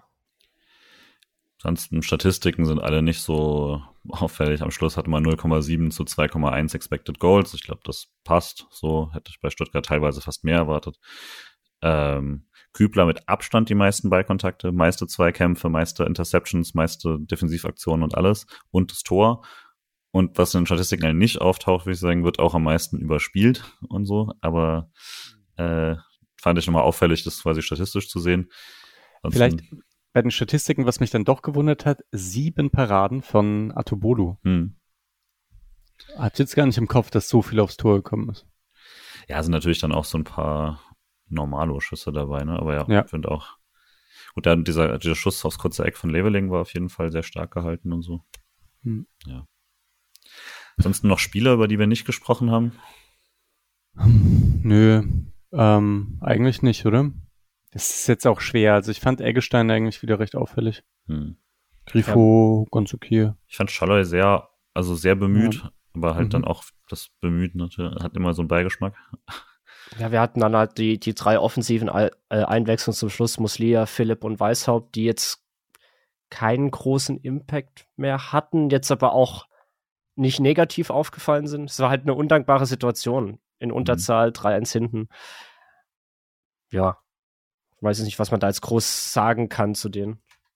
Vielleicht ja. bei den Jungen könnte man Makengo noch ähm, sagen, dass er sich irgendwie halbwegs gefangen hat. Oder ist jetzt ja, Bremen war jetzt auch nicht schlimm oder so, aber das war auch wieder ordentlich.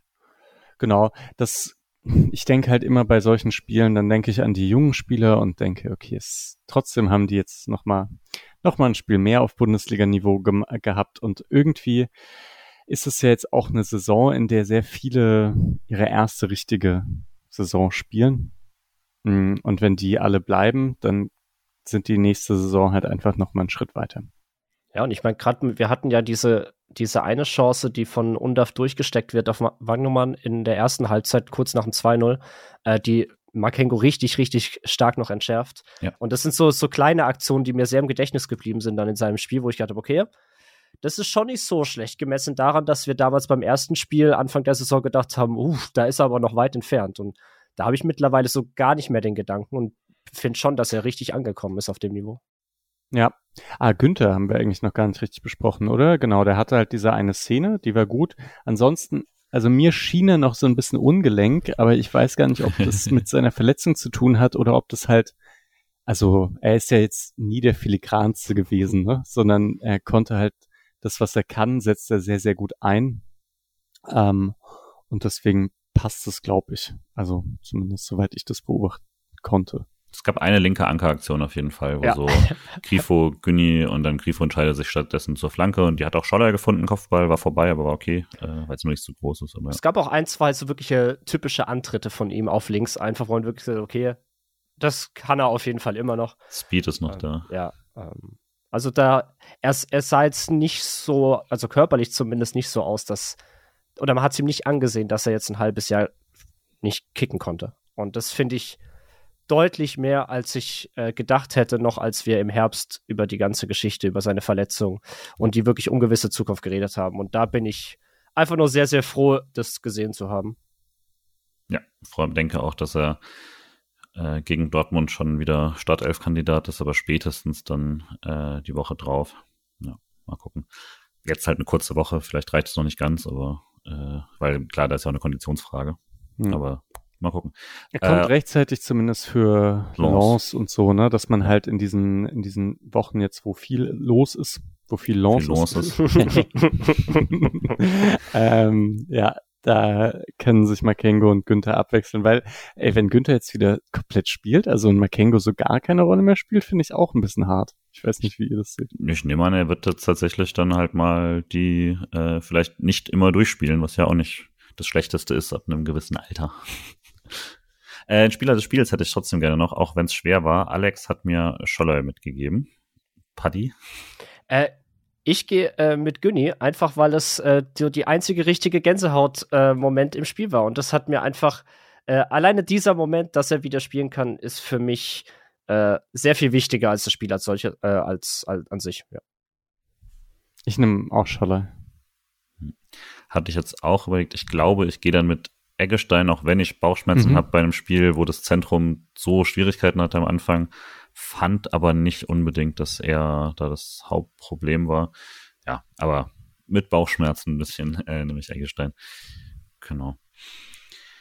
Ja, ansonsten sind wir, glaube ich, zu dem Spiel fertig, wenn ihr nichts mehr habt.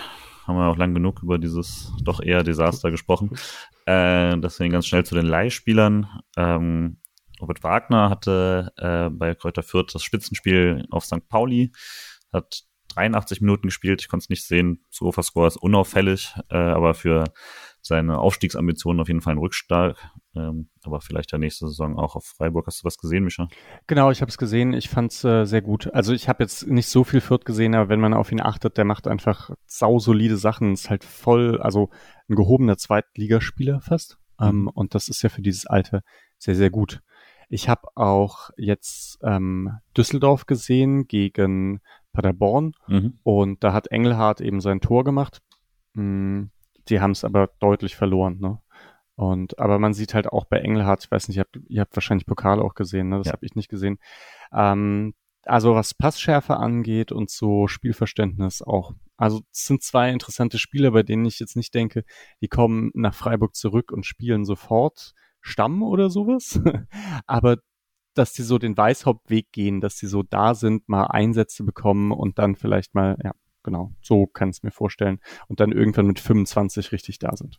Ich finde es äh, sehr, sehr gut, dass äh, Mischa äh, ja. Engelhardt als im Leihspieler-Segment behandelt. ah, sorry. ja, ja, Rückkaufoption. Ah. Aber äh, ich bin auch, äh, ich würde mich bei allem anschließen, was du sagst. Ich habe ihn auch extra hier nämlich mal aufgeführt, was ja eigentlich nicht in unserer, unserem Standard-Vorbereitungsding dabei, aber ich habe ihn auch, wegen dem Pokalspiel auch und dem, hat er sogar ein Elfer da richtig geil geschossen. Äh, denke auch, da hat man echt eine echt eine sehr gute Doppeloption. Ich würde auch nicht sagen, dass die sich das per se wegnehmen. Ich glaube, die könnte man auch tatsächlich beide da äh, in den verschiedenen Konstellationen gut spielen. Ja, zu den anderen gibt es nämlich auch gar nicht so viel zu sagen. Kimberly Sekwem weiter verletzt. Hugo Seke ist, soweit ich das sehen konnte, auch immer noch verletzt. Ähm, und Kevin Schlotterbeck hatte jetzt sein Comeback äh, nach ein paar Spielen draußen, 22 Minuten gespielt und spät das 1 zu 1 gegen Augsburg kassiert, das aber nicht seine Schuld war. Äh, aber denke, können eigentlich damit ganz okay leben, so wie unten aktuell äh, die, die Bundesliga aussieht. Genau, und dann äh, wären wir damit auch schon durch und können zu den anderen SC-Teams. Äh, die zweite Mannschaft hat das Spiel fertig gespielt, während die Profis gespielt haben. Das heißt, keiner von uns hat es gesehen, aber das war extrem bitter. Also ich habe am Anfang noch sehen können. Und ähm, man hatte eine zwischenzeitliche 2 zu 3 Auswärtsführung bei Rot-Weiß Essen und hat es noch 4 zu 3 verloren mit Toren in der 89. und 91. Minute. Also Bauer, Algadoui und Marino hatten die, die Tore gemacht. Gerade bei Marino natürlich nochmal extra cool, dass er erst seit kurzem aus der U19 überhaupt dabei ist.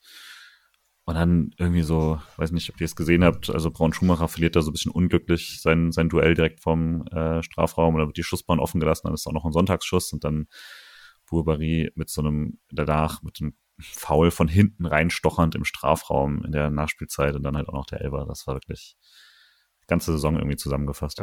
Aber was man sagen muss, sie haben das Tor gefunden und mhm. eigentlich alle drei Tore richtig, richtig schön gespielt.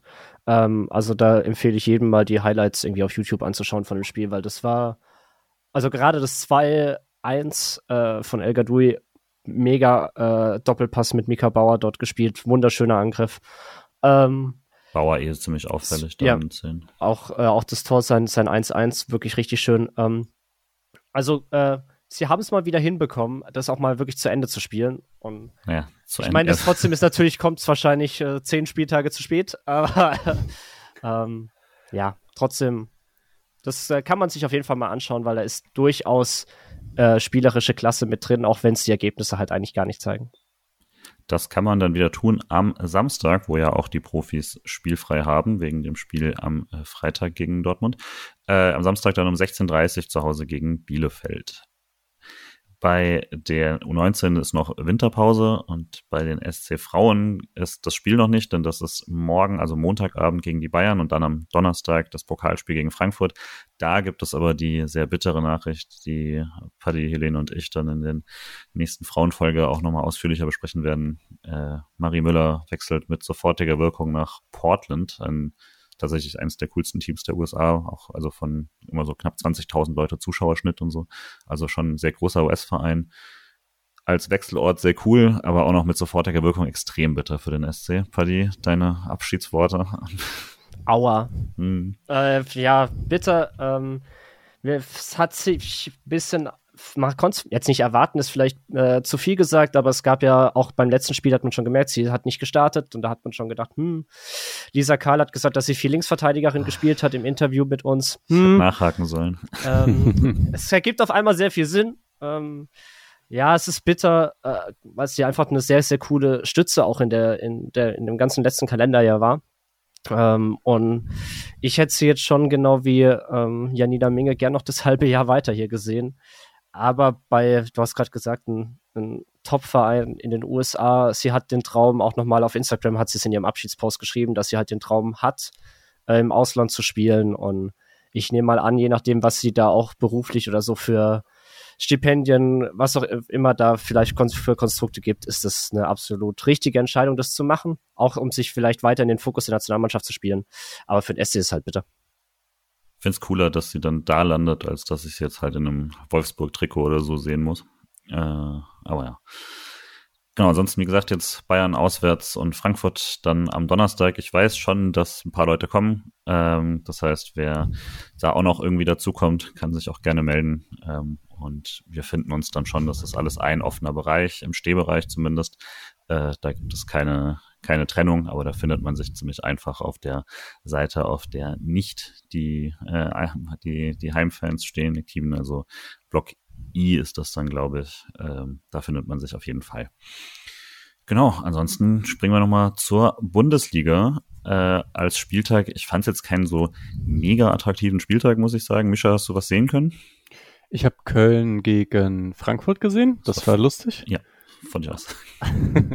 Nick hat einen harten Tag gehabt. Ne? Ja. Auch. Aber ja.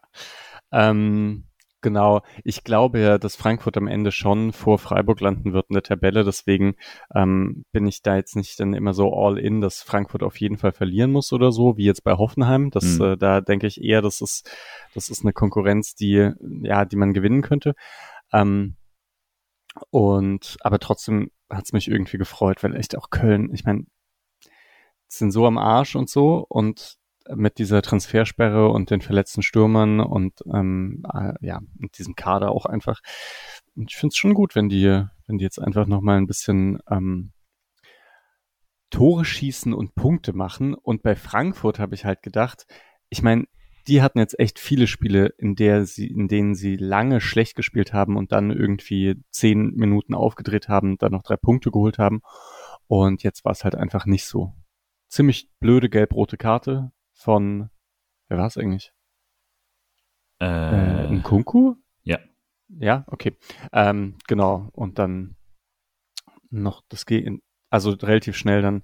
Er aus dem Alidu, Freistoß, ne? Aus dem, äh, genau, aus dem Freistoß. Und Alidu hat die gelbe Karte rausgeholt und Alidu hat dann auch das Tor gemacht. Ähm, werden sich vielleicht ein paar Frankfurter aufregen, weil es ein Leihspieler aus Frankfurt ist. Und äh, Tuta verabschiedet sich ja auch noch mit einer gelb-roten Karte. Das heißt, für ihr nächstes Spiel, ich glaube, gegen Bochum dann auch gleich noch zwei Sperren. Äh, für den SC auf jeden Fall praktisch. Für mich persönlich auch sehr praktisch, weil äh, ich hatte natürlich sehr schlechte Laune, trotz der, also ich hatte nur noch schlechte Laune, aber insgesamt äh, dringendes Bedürfnis nach einer Kneipe am Abend. Und dann hatte ich auf jeden Fall Leute, die auch schlechte Laune hatten in ah, Frankfurt ja. und mit denen man sich sehr gut auf ein Bier treffen konnte. Oder das stimmt. Das wäre das Schlimmste gewesen, oder? Wenn dann ja, so die jetzt auch noch gute Laune gewinnt ja. und so und dann sitzt man da daneben. Ja. Ja. Erzählen mir von ihren Transfers, die sie getätigt haben und ich kann. Transfers, was ist das? ja, wir haben ja auch zwei. Ne? Ja. ja. Genau, aber ich sonst äh, habe ich, ich jetzt nichts mehr gesehen. Ich hatte, was ich von Highlights fand, fand war äh, das, das äh, Wolfsburg-Hoffenheim-Spiel, aber das hatte ich mir jetzt auch nicht gegönnt. Aber äh, äh, fand ich, also ich fand gut, dass Hoffenheim nicht gewonnen hat, aber ansonsten habt ihr ich noch was? mir Leipzig Union gerade noch angeguckt. Ja. Und ähm, ja, war ein bisschen so, wie ich es mir gedacht habe. Ey, Olmo und Xavi zusammen. Ich meine, Leipzig spielt so systematisch jetzt gar nicht so guten Ballbesitz Fußball oder so, aber wenn die beiden halt irgendwie auf dem Platz sind, dann ist es einfach passiert irre viel. Die können, die können halt alles einfach. Ähm, und dann finde ich es auch noch cool, dass Xavi, das ist ähnlich wie bei Würz eigentlich, wenn der halt dribbelt, auch wenn der mal ziemlich heftig von der Seite angegangen wird, der bleibt auf den Beinen und ja, geht durch. Schon, schon sehr stark. Hm. Ansonsten kann vielleicht noch über, also ich habe es nicht gesehen, aber Bremen gewinnt halt auch gegen Mainz mhm. und Mainz hat jetzt langsam wirklich, ich habe lange gedacht, dass die keine Probleme bekommen werden ähm, und nicht wirklich was mit dem Abstieg zu, also dass sie sich da rausarbeiten, aber naja, ein Sieg. Ein Sieg ist echt nicht viel. also. Das ist hart. Ähm, hätte sonst noch als äh, letztes Spiel, über das wir auf jeden Fall sprechen sollten, eben der, das 0 zu 0 zwischen Heidenheim und Dortmund, denn das leitet uns natürlich auch gleich zum nächsten Gegner. Hat irgendjemand da äh, das Spiel sehen können, weil ich war unterwegs? Ich habe mir nicht mal mehr Highlights angeschaut. Ja. Ich habe nur äh, gehört, dass Tim Kleindienst eine Riesenchance hat liegen lassen und eigentlich äh, Heidenheim auch die spielbestimmte Mannschaft war. Ich habe es mir doch angeguckt, jetzt weiß ich. ja, das sagt jetzt ein bisschen was aus, weil ich war Freitag, ich war Freitag, ähm, ich bin ich bin um zwei nach Hause gekommen und habe mir dann leicht angetrunken äh, das, die Highlights angeschaut. Das stimmt. Ähm, ja, damit ich nicht gleich ins Bett gehen muss. Ähm, ja, so in etwa sieht es in den Highlights aus. Genau, Kleindienst hatte ein paar ganz gute Szenen und Dortmund eigentlich nicht so viele. Ein aberkanntes Tor von Malen ja. Ja, ich sollte vielleicht nichts dazu sagen zu diesem Spiel. Das hatte ich schon wieder vergessen. Ja. Ähm, ist das gut oder schlecht? Das ist die Frage, die ich jetzt gestellt hatte. Hat, hat man jetzt irgendwelche Hoffnung? Es ist wirklich kein guter Fußball, den Dortmund spielt, aber sie sind trotzdem natürlich Vierter. Habt ihr jetzt Hoffnung für dieses Spiel? Ich habe es aufgegeben, Hoffnung bei einem Auswärtsspiel in Dortmund zu haben. Ich bin hm. leider mittlerweile, also ich würde es mir gerne anders wünschen, dass ich da wirklich mal denke, geil, äh, da da ist was drin, immer grundsätzlich, weil in jedem Spiel was drin ist, aber irgendwie ist für mich Dortmund auswärts mittlerweile. Oh, ich ich sehe es nicht, wie wir dort, äh, also zumindest ich sehe es nicht, wie wir gewinnen. Ich wäre ja schon mit einem Punkt fast äh, dann schon zufrieden, aber selbst das, äh, ich bin keiner guten Ding, gerade weil ich auch nicht so wirklich weiß, wie man selbst zu großen Toren kommen will. Ähm, das ist eher so das Problem, was ich eher sehe. Streichsche Statistik wenn man ganz oft irgendwo verloren hat, wird es ja immer wahrscheinlicher, dass man dort gewinnt. Streich hätte äh, so ein Spielproblem, wenn er süchtig, also wenn er spielen würde. Das ist natürlich absolute süchtige Logik. Ne? Ja. Ähm, ich weiß es auch nicht genau, weil, weil Dortmund jetzt echt schon häufiger in nicht so einer guten Phase gegen Freiburg gekommen ist und dann plötzlich irgendwie ihre Standardstärke auspacken oder so. Äh, und Brandt mal wieder zeigt, was er kann. Das ist schon auch so ein bisschen ein Klassiker. Na, mit den Toren, hm, wenn Schaller dabei ist, finde ich das schon eigentlich, ist schon mal sehr gut. Und ich bin halt gespannt, wie es jetzt mit Doan ist, wenn er zurückkommt. Das ist ja schon mal ein, gute, ein guter Ersatz für Röhl. Ja, das stimmt auf jeden Fall. Ja, klar. Und er hatte, ich weiß halt nicht, wie schnell er jetzt direkt dann wieder von Streich als einsatzfähig betrachtet wird. Glaubt ihr, der kriegt schon seinen Auftritt gegen Dortmund? Also er wird auf jeden Fall ein bisschen spielen, denke ich mal, weil im Prinzip steht der voll im Saft, oder?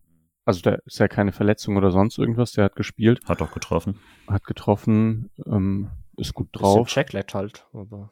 Stimmt. Aber das hat er bei, hat er bei normalen Länderspieltrips ja auch. Und er ist ja jetzt, er kommt ja jetzt zurück, oder? Äh, wenn er nicht sogar schon zurück ist. Ich meine, das, das Spiel war Freitag oder Samstag, Samstagmorgen mhm. unserer Zeit. Also ja. ja, zum Mannschaftstraining müsste er schon wieder da sein eigentlich. Würde ich auch vermuten, ne? Ja. Ich finde, Bilanzen sind immer ein bisschen nutzlos, wenn man sie halt gegen, weil, also weil man diese Teams viel zu selten, ähm, oder weil es einfach andere Trainer sind. Wäre es jetzt irgendwie Streich gegen einen bestimmten Trainer, finde ich meistens schon fast sinnvoller, als irgendwie jetzt ähm, gegen eine Mannschaft, also gegen Urs, Urs Fischer Berlin, Union Berlin ist, war ein klares Thema, so da war man irgendwann auch in seinem, in seinem Kopf drin. Trotzdem kann man vielleicht diese Horrorbilanz gegen Dortmund auch mal kurz durchgehen. Der letzte Sieg in Dortmund war 2001. Bilanz seitdem sind 14 Niederlagen und ein Unentschieden. Das war das Traumtor Petersen und der Last-Second-Ausgleich. Ähm, und selbst unter Terzic sind es jetzt, glaube ich, wenn ich es gerade richtig habe, müssten das, äh, waren das dieses, war es in Dortmund ein 4-0 und ein 5-1, dass man äh, dort gespielt hat. Also die letzten drei Spiele in Dortmund waren 5-1, 5-1, 4-0. Mm. Es ist mm. nicht fun, nach Dortmund zu fahren als Freiburg. Äh, ich habe es mir jetzt auch gespart dieses Jahr, ähm, auch wenn ich es jetzt schon wieder ein bisschen bereue. ich habe tatsächlich auch nicht viel Hoffnung. Äh, aber eigentlich ist das ja albern. Eigentlich muss man ja nur drauf schauen, wie das der Gegner. Und da finde ich schon, dass man die doch irgendwie knacken können muss. Das ist ja wirklich nicht toll, was da läuft. Misha, wie würdest du es denn machen? Das ist eine gute Frage, weil ich habe jetzt bei Dortmund denkt man halt immer, oder oh, müsste viel funktionieren und dann funktioniert's nicht. Aber immer, ich habe, ich gucke halt gar nicht so extrem drauf, was da so nicht funktioniert. Ich meine, die haben kein so gutes Mittelfeld, ähm, aber gute Innenverteidiger. Also die aber ja, auch nicht immer gut spielen. Die auch nicht immer gut spielen, das stimmt. Du, ich weiß nicht genau, wie man gut gegen ein systematisch nicht so gutes Team spielt. ähm, wie in betrunkenen Kämpfen. ja, weil ich meine, individuelle Klasse haben sie ja immer und ich glaube eigentlich schon, indem man jetzt, ja, indem man erstmal das sauber wegverteidigt, was da von Dortmund kommt und dann gute Nadelstiche setzt. Ich würde es ein bisschen defensiver angehen, aber es wird Streich mal wieder nicht machen. Streich der offensiv Seit wann das eigentlich? auch nur, wenn man es nicht tun sollte. Ne? Ich meine, es wird halt schon ein bisschen interessant werden, weil Dortmund vielleicht auch noch fit wird. Also ich meine, jetzt gegen Heidenheim haben Brandt gefehlt, Sancho mhm. haben gefehlt, Reus hat gefehlt, äh, Kobel ist, war, hat gefehlt. Das sind halt schon Leistungsträger, die dort mhm. nicht dabei sind. Neben den Langzeitverletzten äh, Ryerson oder Riason, Adeyemi, Mecca, Haller. Also das, die haben schon ordentlich äh, auch ein bisschen Verletzungsprobleme aktuell. Aber ich Kurze weiß nicht, wie es bei denen aussieht, äh, ob da jemand bis Freitag noch fit werden könnte. Also ich glaube, Sancho kam sehr gut rein beispielsweise ähm, in, in, zurück zum BVB.